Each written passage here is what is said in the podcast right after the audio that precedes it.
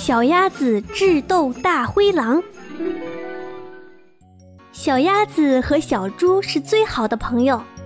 这一天，他俩一块儿在草地上唱歌、跳舞、做游戏，玩得可开心了。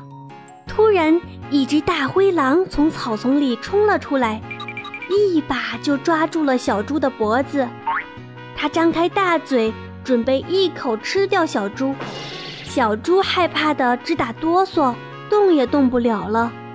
这时，小鸭子想到了一个好办法，它对大灰狼说：“哦，亲爱的狼先生，听我妈妈说，您是森林里最厉害的动物，能被您吃掉，我们感到很荣幸。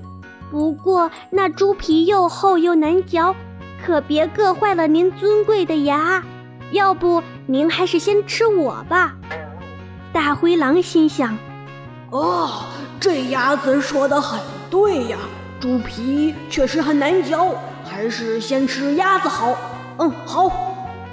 大灰狼放下小猪，抓住小鸭子，馋得口水都要流出来了。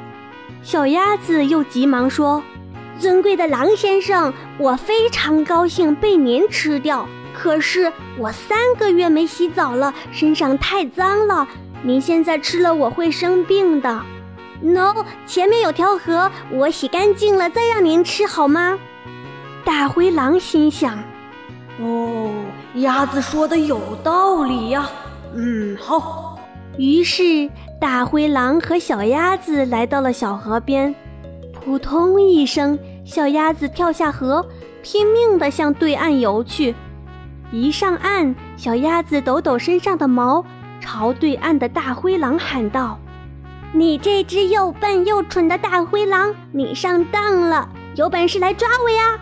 大灰狼这才知道上当了，可它不会游泳，只能一边跺脚一边气愤地喊：“哎呀呀呀！气死我了！气死我了！”不过转念一想，既然吃不到鸭子了，这不还有只小猪呢吗？可等到大灰狼回头找小猪时，小猪早跑掉了。大灰狼只好两手空空，垂头丧气地回家了。